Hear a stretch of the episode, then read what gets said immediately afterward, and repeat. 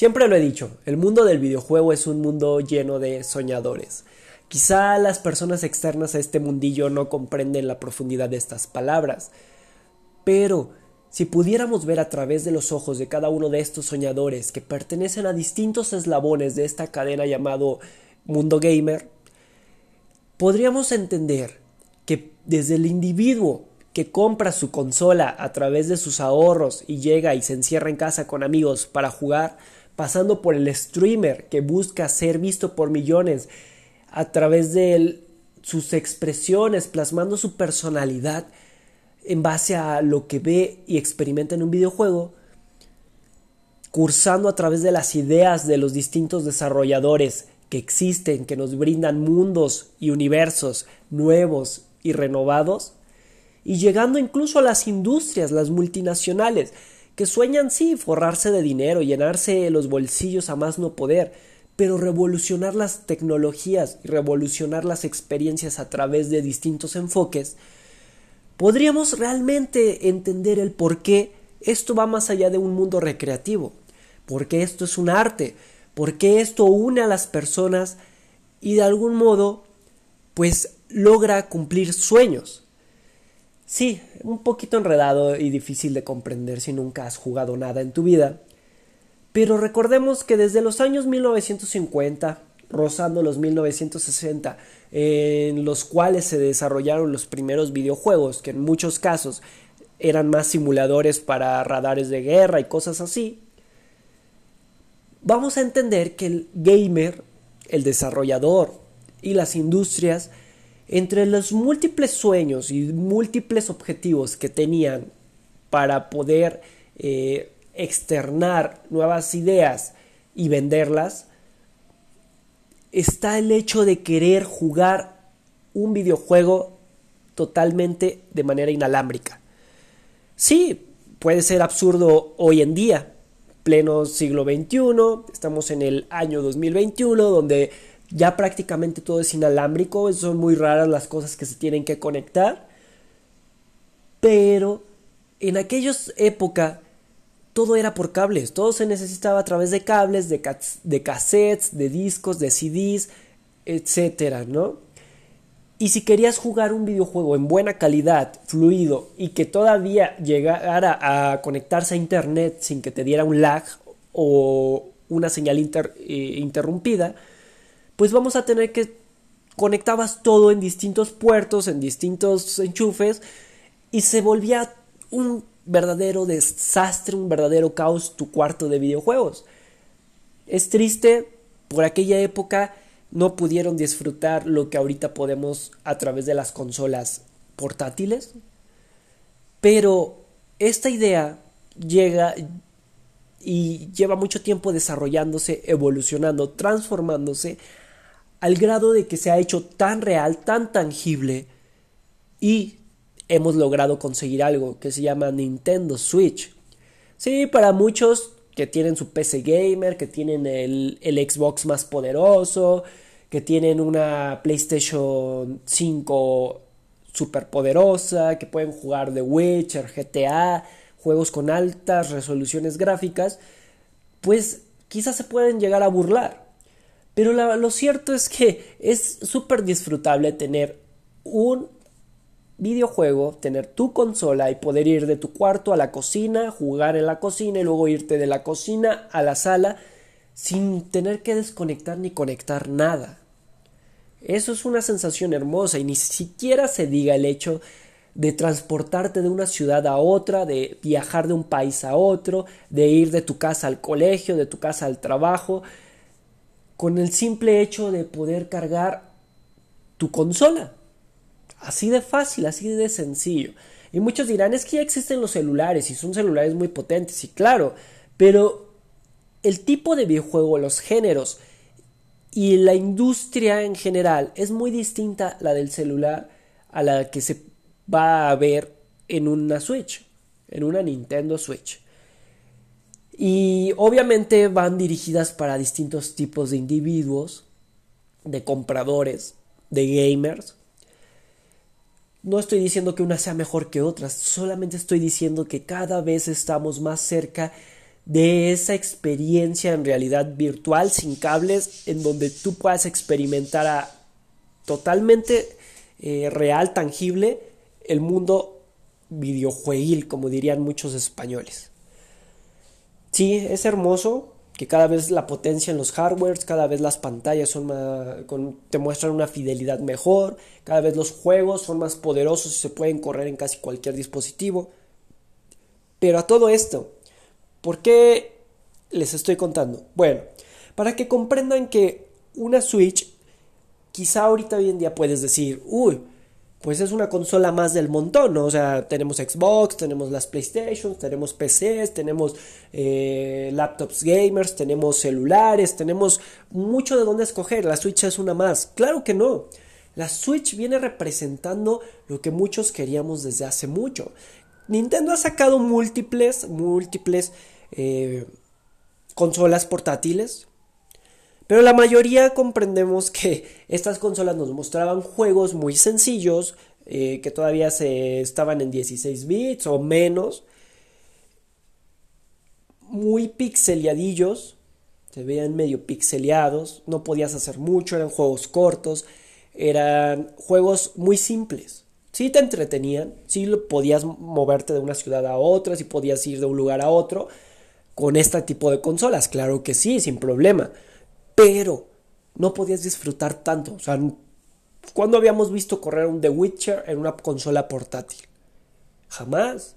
¿Cuándo habíamos visto correr un Doom en una consola portátil? Creo que si nos lo preguntáramos 10, 15 años atrás, probablemente diríamos que jamás se podría, que jamás, que es una locura pensar correr un Doom eh, máximo de gráficos en una consola portátil. Obviamente tiene sus restricciones y hoy en día las consolas portátiles no te permiten correr juegos tan pesados a gráficas máximas. Pero se está revolucionando estos sistemas para que cada vez los juegos sean más accesibles, para que cada vez, por muy pesado gráficamente que sea el juego, muy grande que sea el, el juego en cuanto a capacidad de almacenamiento, se pueda llegar a correr en dichos dispositivos. Y bueno, ya van 7 minutos hablando de esto. Hoy vamos a hablar acerca de la Switch OLED.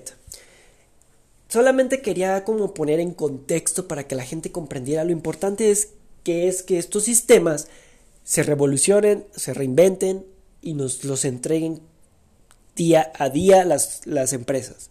Y la Switch OLED, bueno, es la consola que acaban de sacar Nintendo la acaba de promocionar, no hace mucho, hace como una semana máximo. Y realmente vale la pena. En general, una Switch yo siento que vale muchísimo la pena. Cuando eres una persona que disfruta de, de este proceso de trasladarte de un lugar a otro para poder seguir jugando.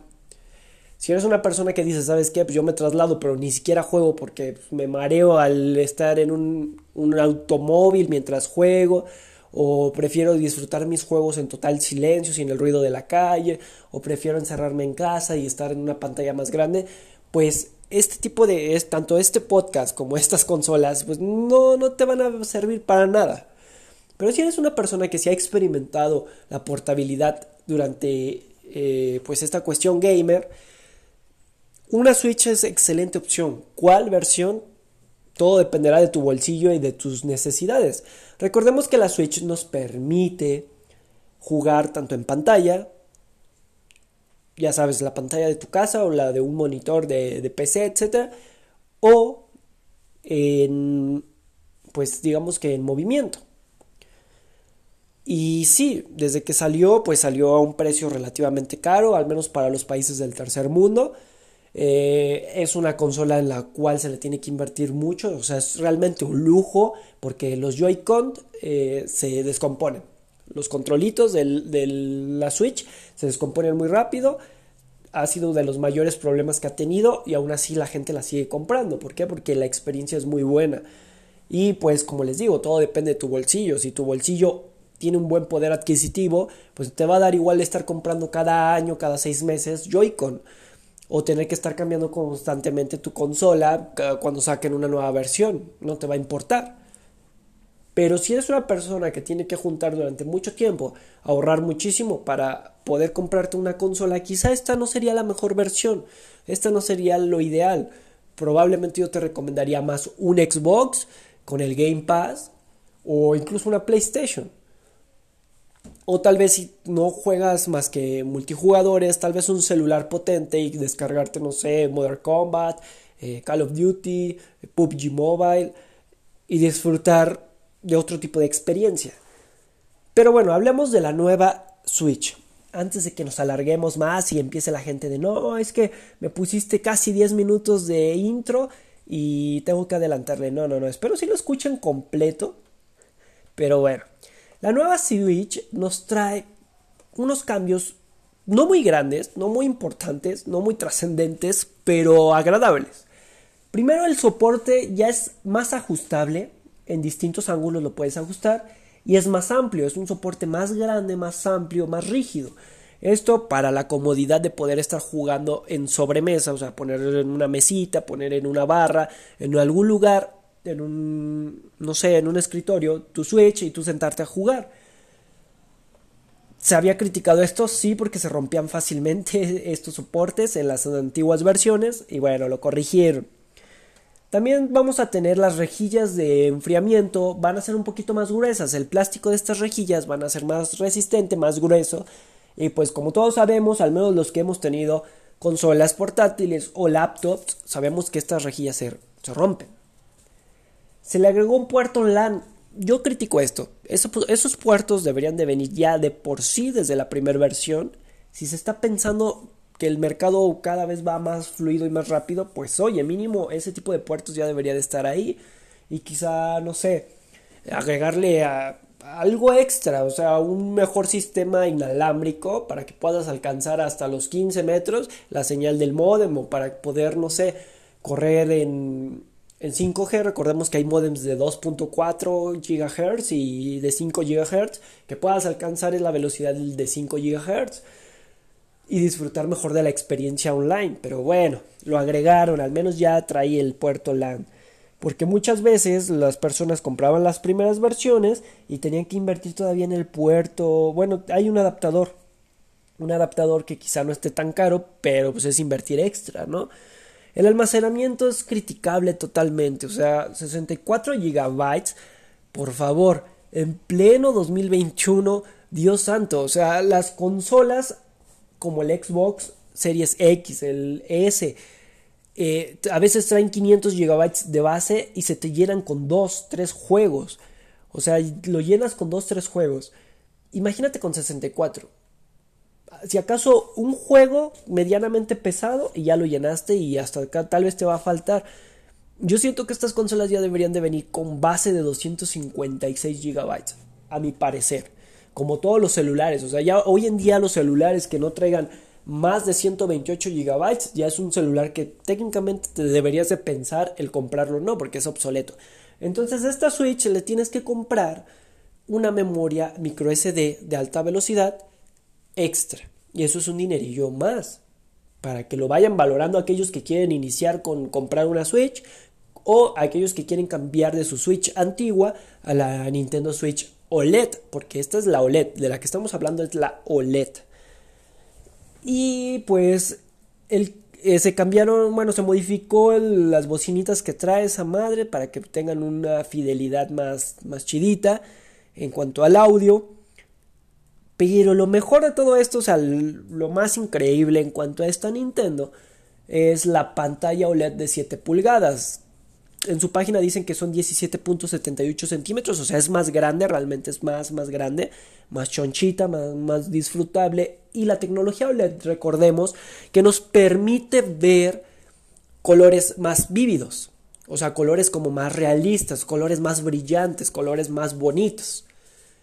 Eso siempre, las pantallas OLED y AMOLED, siempre en celulares, en computadoras, en lo que sea, en, televisores, monitores, siempre nos van a permitir ver colores más vívidos, más chidos, más, más acá, más brillantes, más uff.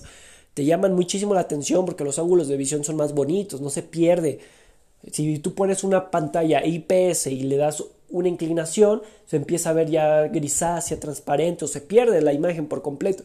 En estas no, la puedes tener totalmente vertical, digo, totalmente horizontalizada y aún así vas a alcanzar a ver desde cierto punto los colores tal cual, sin problema.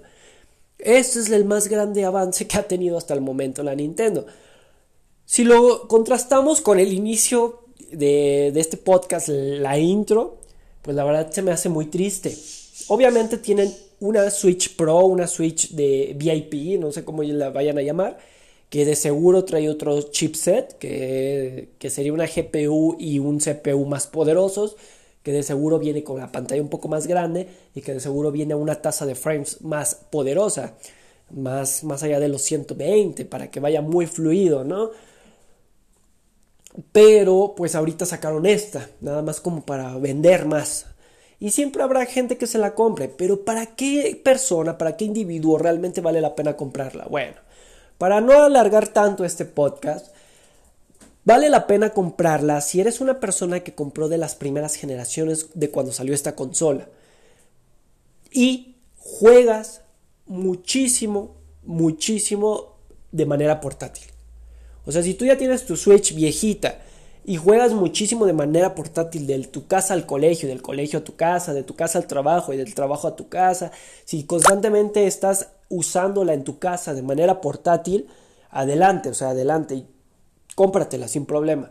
Porque como tú sí disfrutas mucho de esa pantalla e incluso la necesitas, el cambio de una pantalla IPS a una OLED, uff, te vas a maravillar, o sea, es otra experiencia totalmente más enriquecida, más sabrosa, más suculenta, que vas a decir, valió la pena totalmente.